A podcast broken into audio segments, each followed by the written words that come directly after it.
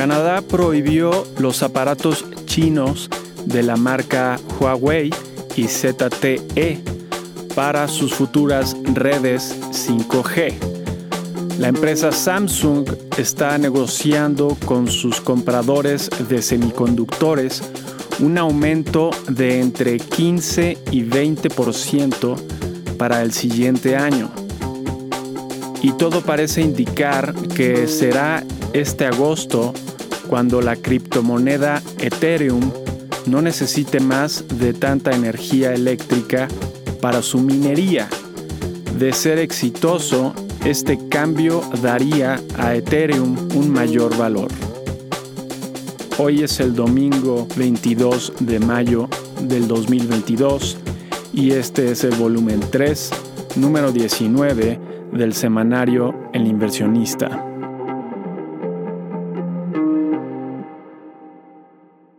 Fue una semana muy dura para quienes evalúan sus acciones estadounidenses en pesos mexicanos. Por un lado, la bolsa estadounidense cayó 3%. Por el otro, el dólar estadounidense se depreció frente al peso mexicano en 1.5%. Adicionalmente, la bolsa mexicana sorprendió con un avance de 3.9%. La bolsa estadounidense sufrió principalmente porque el gobernador de la Reserva Federal de los Estados Unidos, Jerome Powell, dijo que combatiría la inflación aún y si eso requería aumentar el desempleo. Pero también porque empresas como Walmart y Target reportaron pérdidas. A México le ayudó que Fitch Ratings reafirmara la calificación de triple B menos del gobierno mexicano, que es la mínima con grado de inversión. Una menor calificación sería grado especulativo y no permitiría que grandes fondos de inversión internacionales adquirieran bonos mexicanos. En cuanto al conflicto armado en Ucrania, McDonald's decidió salir de Rusia y la automotriz francesa Renault decidió vender su participación en la automotriz más grande de Rusia. Después de suspender las exportaciones de energía eléctrica a Finlandia, Rusia suspendió ayer sábado las exportaciones de gas natural a este país. Finlandia buscará abastecerse inicialmente de Estonia. Afortunadamente, esto sucede en la época cálida del año. Después de muchas semanas, Ucrania declaró el fin de sus operaciones de combate en Mariupol. En otras palabras, Mariupol ha sido oficialmente tomada por Rusia y Ucrania solo se encargará de evacuar a sus soldados de ahora en adelante. En el primer juicio de guerra hecho por Ucrania, un soldado ruso pidió disculpas a la viuda de un hombre de 62 años al cual mató de un disparo. Estados Unidos decidió reabrir su embajada en la capital ucraniana. Canadá lo hizo antes de esta semana. La secretaria del Tesoro estadounidense, Janet Yellen, dijo que la excepción que permite a los inversionistas estadounidenses recibir sus pagos de deuda rusa a través del sistema financiero probablemente expirará el 25 de mayo. De ser así, esta será una fecha muy simbólica. En cuanto a la pandemia, los reguladores del sector salud de Estados Unidos aprobaron el refuerzo de Pfizer BioNTech para niños de 5 a 11 años. En Estados Unidos, las muertes por COVID-19 rebasaron un millón y en Nueva York se declaró emergencia de COVID-19 ante el alza en contagios y hospitalizaciones. En Estados Unidos, los responsables de salud advierten que la tercera parte de la población vive en áreas donde el uso de cubrebocas es recomendable en espacios cerrados. Notas de la semana que termina. 16 al 20 de mayo. En Estados Unidos, las ventas minoristas para el mes de abril tuvieron un crecimiento de 0.9% con respecto al mes anterior, más del 0.7% esperado. Los permisos y comienzos de construcción residencial para el mes de abril se redujeron ambos en 3.2% y 0.2% respectivamente, cuando se esperaban aumentos de 1% y 0.3% respectivamente. Esto tiene sentido ante las alzas en las tasas de interés que reducen la demanda por residencias. La producción industrial y la utilización para el mes de abril aumentaron más de lo esperado. La primera aumentó 1.1% con respecto al mes anterior y la segunda fue de 79%. Las solicitudes de seguro de desempleo de la semana fueron mayores a las esperadas, pero aún en valores bajos para el mercado laboral. La encuesta de manufactura de la Reserva de Filadelfia generó un valor positivo, pero pequeño para el índice correspondiente. De hecho, fue el valor más bajo desde mayo del 2020. Las ventas de residencias existentes para el mes de abril se redujeron en 2.4%, considerablemente más de la reducción de 0.7% esperada. Finalmente, el indicador adelantado de la actividad económica elaborado por el Conference Board para el mes de abril anticipa una contracción de 0.3% en vez del 0% esperado.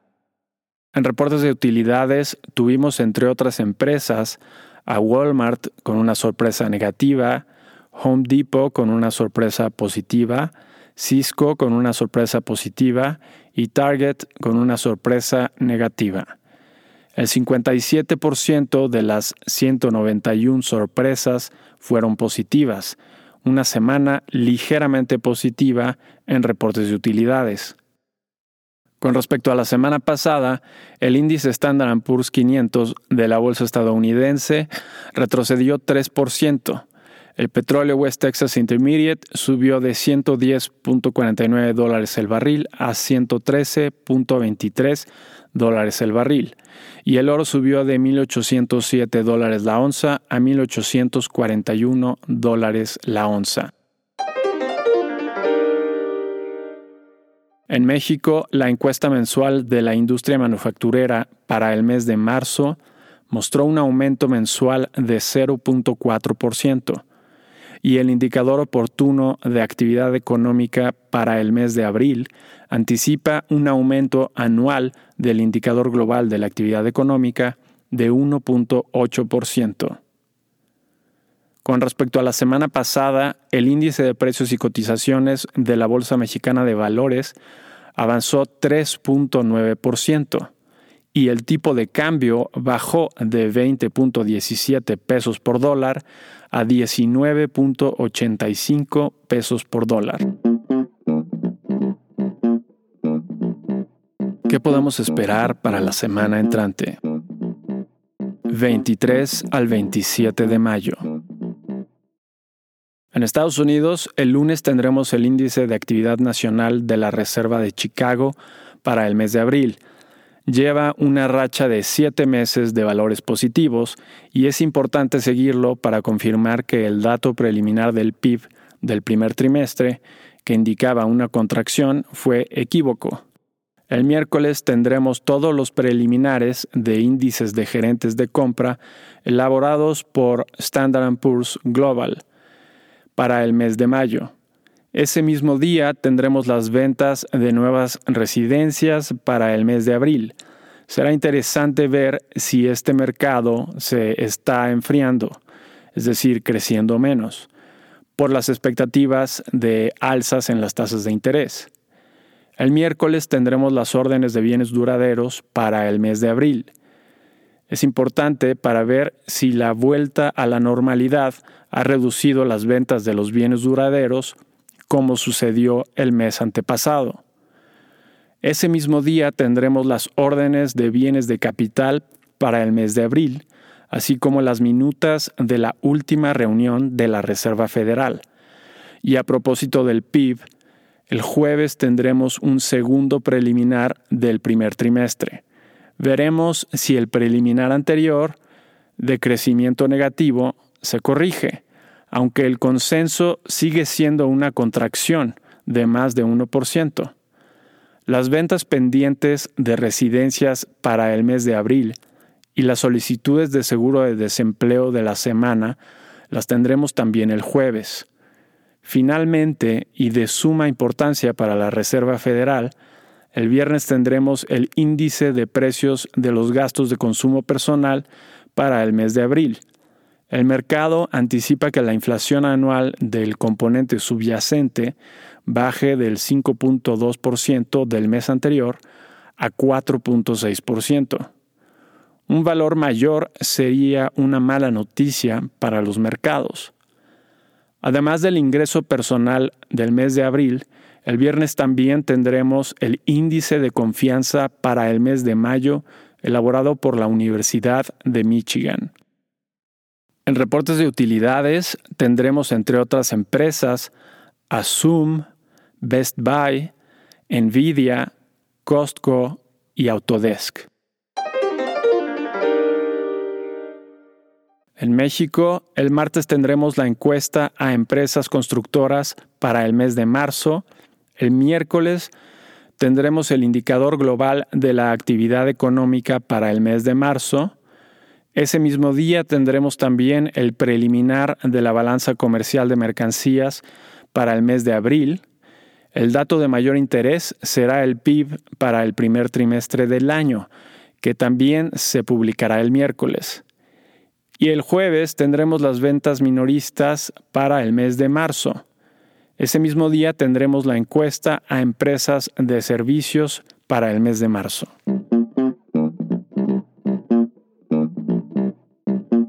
Tips. Los comentarios del gobernador de la Fed, Jerome Powell, y las menores utilidades de las grandes tiendas de autoservicio asustaron de forma importante a los mercados.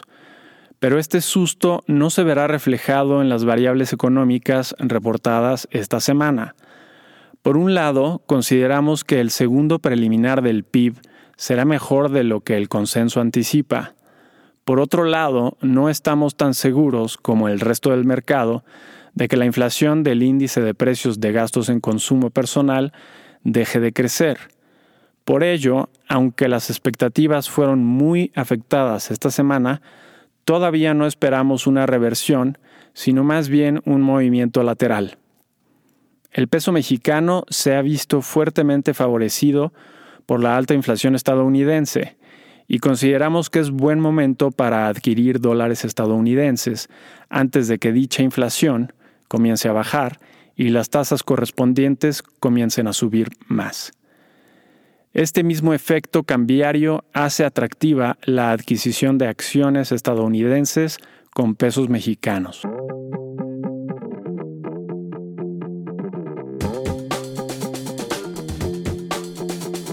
Y eso es todo para esta semana.